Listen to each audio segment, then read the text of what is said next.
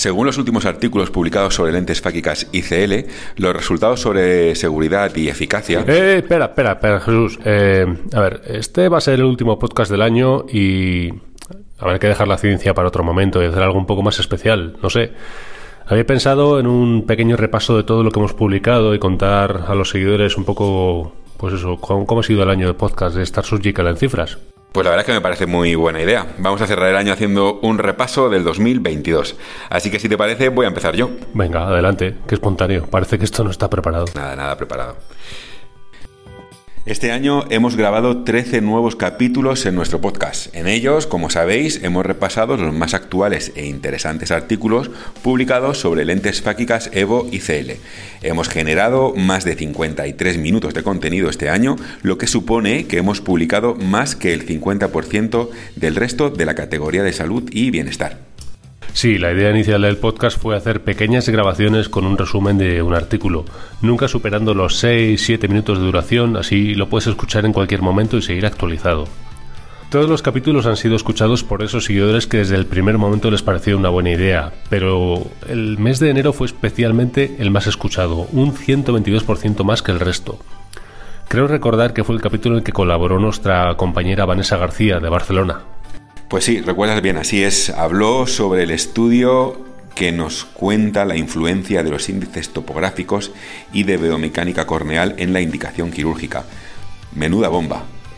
Algo explosivo también ha sido cuando otros de nuestros compañeros han colaborado en esas grabaciones.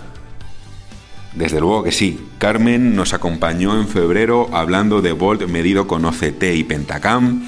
Sofía estuvo con nosotros en mayo hablando de la estabilidad de la lente según la posición del aquaport. Lee grabó contigo en junio hablando de cambios acomodativos tras el implante de ICL.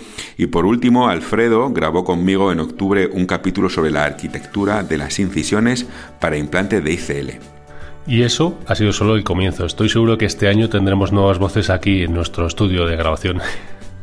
Pues apuesto que sí, todavía quedan voces de Star Surgical España que no han aparecido por aquí y estoy seguro de que muy pronto debutarán con nosotros.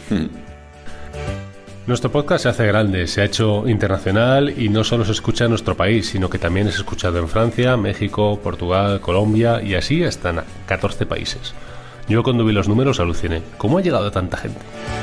Pues eh, Jorge, gracias a que ha sido muy compartido. De hecho, estamos en el 25% de los más compartidos a nivel global. Ahí es nada. Siendo tanto por enlace directo desde Spotify o por enlace de WhatsApp como más se ha corrido la voz.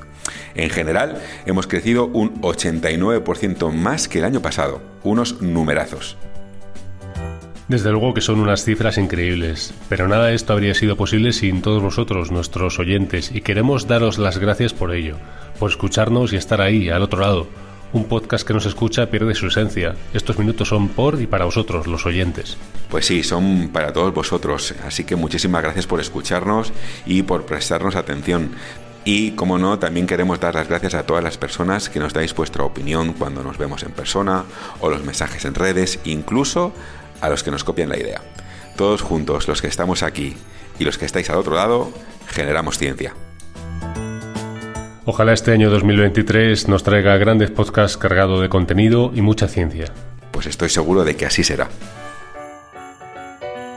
Bueno, queridos oyentes, muchísimas gracias de nuevo. Os deseamos una muy feliz Navidad y un año nuevo muy próspero y con mucha salud. Yo también os deseo una muy feliz Navidad y un año 2023 repleto de grandes momentos y mucha salud. ¡Feliz Navidad!